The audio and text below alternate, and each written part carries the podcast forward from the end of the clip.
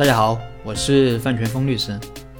那今天和大家分享的是晋商中的深股制度，也就是我们上一期说的这个干股制度。那说到晋商中的这个深股制度，就不得不提到《乔家大院》这部电视剧。那这部电视剧花了很长的篇幅去讲述这个深股制度，很多培训机构也喜欢把这个当做案例来讲。虽然这已经是几百年前的玩法了。但我觉得依然有很强的一个借鉴意义，所以今天就结合这个晋商的深股制度，以及乔家大院里面乔致庸改良版的深股制度，来系统的讲一下深股激励。那为了让大家更体系的去理解，我会从股权激励七步法，也就是我前面讲的定目的、定对象、定模式、定额度、定价格、定考核、定退出这七个步骤。去分解晋商的这个深股制度。第一步定目的。那乔致庸为什么要做股权激励？在电视剧中，乔致庸刚刚平息了这个高粱大盘的这个风波之后，又出现了一个新的情况，就是以马群为代表的这个伙计们，很多都要辞职，而且是越能干的越想走。那为什么要走呢？那根本原因在于商号的待遇太低了。后来，乔致庸请这个马群吃饭，那马群就直言不讳地指出，东家也就是股东，他出银子、占银股，掌柜那类似于现在的职业经理人出人力、占身股。原因有两点：第一是掌柜的工资是伙计的十几倍，甚至几十倍；那第二是到了分红的账期，掌柜可以一起和东家分红。而像马群这种非常能干的伙计，也就是员工，呃，他在商号里面当了四年的学徒，又干了十年的伙计，并且商号近几年有八成的生意也是他做的，呃，但是他的年薪只有二十两，只能说基本的，只能说维持基本的生活，那基本上是养不活一家老小的。所以可以看出，在乔致庸之前，晋商它实际上已经就有了身股激励制度。但是以前的这个身股激励啊，只会给掌柜身股，而不会给员工身股。正是由于这个原因，所以商号的人才流失非常严重。从这点可以看出，乔致庸改良身股激励制度的目的，主要在于留住人才，因为人才是企业的根本。乔致庸曾经这样说：“不管是一国一家还是一店，要想兴旺，就得有人手，人手是咱们做生意的根本。”这是第一步，那第二步，定激励对象，在商号里，并不是所有员工都可以拿到身股，只有工作了一定年限，并且有一定的业绩的这个员工才有资格。那在晋商中，商号普遍采用的是学徒制，学徒只有经过考试合格，才能进入这个商号。那学徒的时间一般是四年，出师后经过考核可以转为伙计。按照店规。这时候可以由掌柜推荐，那东家决定是否给予其深股。从这可以看出，深股经理啊，并不是随便选人，他有工作年限、业绩这些客观标准，还有人品、价值观这些主观的标准。这是第二步。那第三步是定模式。晋商的深股制度实际上就是干股，那员工可以人力换股权，人在股在，人走股灭。那干股原则上也是不需要员工花钱购买的。员工可以享受分红权，这是第三步。第四步是定额度，定股权激励的额度。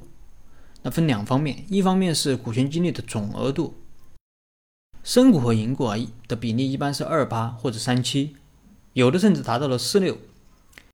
比如说乔家大院里面的这个大头通票号，那一八八九年的时候，它的银股是二十股，深股是九点七股。到了一九零八年，那银股仍然是二十股，而深股增加到了三十二点九五股。虽然后期的深股它是大于银股的，但是按照当时的商业惯例，企业仍然是东家说了算。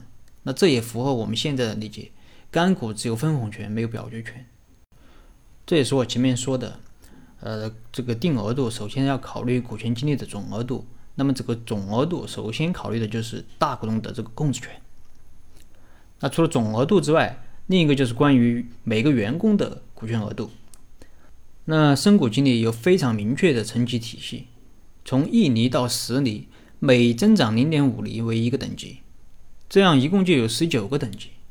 大掌柜也就是总经理，他一般可以顶一股，也就是十厘；二掌柜也就是副总经理，可以顶七到八厘；伙计呢，一般是一到四厘。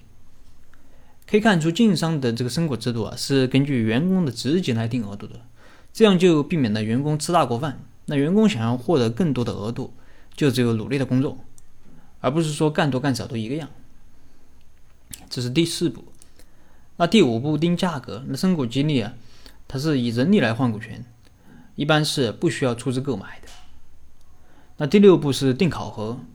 在深股激励制度中，员工想要获得更多的深股，只有干出业绩。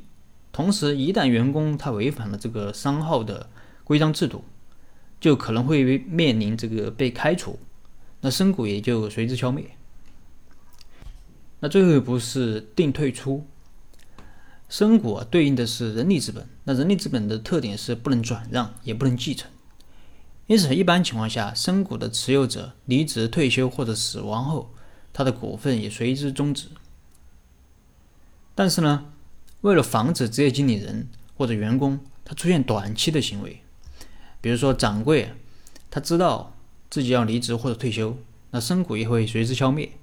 那么他可能就会利用手中的权利，在临走前做大企业的账面利润，以达到自己以达到让自己多分红的目的。所以，深股制度中还规定了这个退休计划。那掌柜在退休后仍然可以享受若干年的这个身股分红，但前提是他举荐的这个接班人能够尽忠职守、勤勉尽责。如果他举荐的接班人不称职，那要承担失察之责，啊，分红也要相应的减少。在电视剧里面，那为了不动摇其他大股东的队伍，乔治庸决定仍然保留这个原富字号大掌柜顾天顺的薪水和分红。同时，这个新上任的大掌柜马群，他也宣布增加一条新的店规，就是今后凡是在乔家复制号效力三十年以上的掌柜。一律保留身股养老，那这等于给留任的这个掌柜们吃了一颗定心丸。只要干得好，并且能够留下来，那公司就可以养他们一辈子。如果企业有这样长期的经历和保障机制，员工能不被伤号殚精竭虑，创造最佳的效益吗？最后，我们再来看一下它这个深股激励的效果。那一八八九年，乔治庸在大通票号的盈利是二点五万两白银，每股分红为八百五十两。那英国深股的比例是二十比九点七，那分别分得一点七万两和零点八万两。到了一九零八年，盈利达到了七十四万两，那每股分红为一点七万两。此时银博深股的比例是二十比二十三点九五。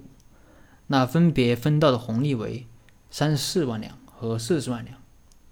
虽然红利的一半以上都分给了员工，但是东家的分红也从二十年前的呃一点七万两增加到现在的三十四万两，也就是涨了二十倍。